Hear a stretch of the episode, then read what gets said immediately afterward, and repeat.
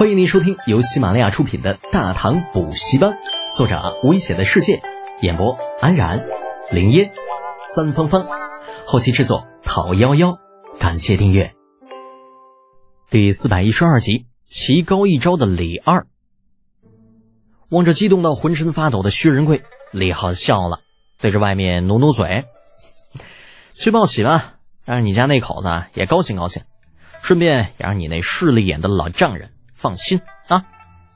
紧握着渔夫的薛仁贵，老脸瞬间就红了，急着想要解释：“公子，我跟雪桐其实……别解释啊，解释就是掩饰。”亲手改变了老薛的人生轨迹，李浩的心情很不错，拿他打趣了一句，随后面色一正道：“另外啊，你现在可不是白身了，以后要叫我都督或者将军。”诺，将军。见李浩如此说了。薛仁贵重重一点头，抱着新鲜到手的鱼脯，屁颠屁颠的找小情人报喜去了，丝毫没有意识到这个时候已经是深夜。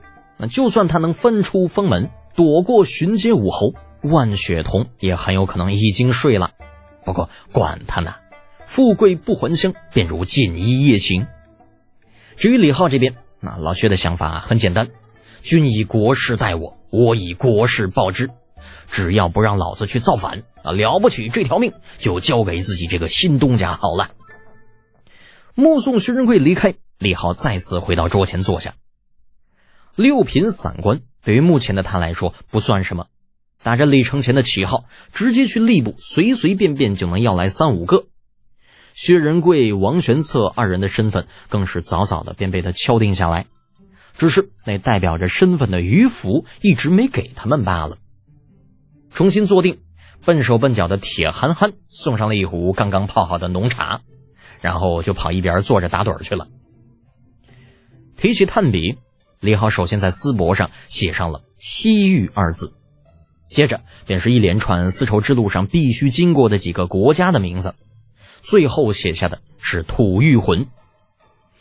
此去西域，阵容可以称得上是华丽，但是任务却也不轻啊！仔细分析李二的目的。李浩得出的结论只有一个，那就是震慑西域。这倒是与他跟李承乾之前商量的结果不谋而合。只不过他与李承乾想的只是吓唬一下吐玉魂，顺便警告一下西域各国，而李二则是直接的多，杀鸡儆猴，用吐玉魂国主浮云的人头来威胁整个西域，顺我者昌，逆我者亡，就是这么简单。就是这么直接，就是这么粗暴，目的明确了，接下来就是过程。将写下的七八个小国连到一起，李浩又画出一个硕大的箭头，由西向东直指吐谷浑。曾经段志玄征讨吐谷浑的时候，便是因为不适应当地的气候，以至于追击浮云，追到青海湖的时候，不得不停下脚步，使其逃过一劫。前车之鉴，后事之事啊！不想重蹈覆辙的李浩决定一劳永逸，断掉浮云的后路，让其无处逃窜。画好了这些之后，那想想还是觉得有些不靠谱。李浩又把目光停留在了吐蕃的位置上。眼下吐蕃与大唐正处于蜜月期，就这么好的盟友，没有理由不好好利用。想着，又在丝帛上写下了“吐蕃”二字，顺便画上了一个由南向北的箭头，目的明确。过程明确，接下来便是如何促使西域各国与土兵答应共同出兵。那是红口白牙肯定是不行的，毕竟谁都不是傻逼，没有好处的事情没有人会干的。就算是迫于武力威胁，这些小国答应出兵，也很有可能是出工不出力。那到时候浮云跑了是小，自己丢人是大呀。长出了一口气。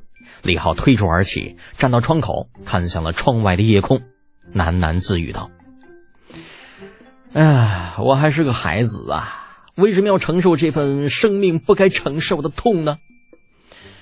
哎，时间在不知不觉间溜走。次日一早，李浩被一阵阵诡异的笑声惊醒，睁眼一看，守在角落里的铁柱变成了薛仁贵，这货还是穿着昨天那身衣服。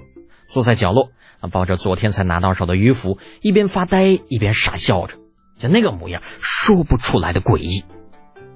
李浩痛苦的闭上了眼睛，以手扶额。哎呀，薛仁贵呀，薛仁贵，你再笑的那么猥琐，信不信老子马上把你那鱼符给收回来呀？让你回家继续打猎去。呃，是将军，你醒了。薛仁贵被李浩的声音惊动，连忙将那鱼符贴身收好。我我去打热水。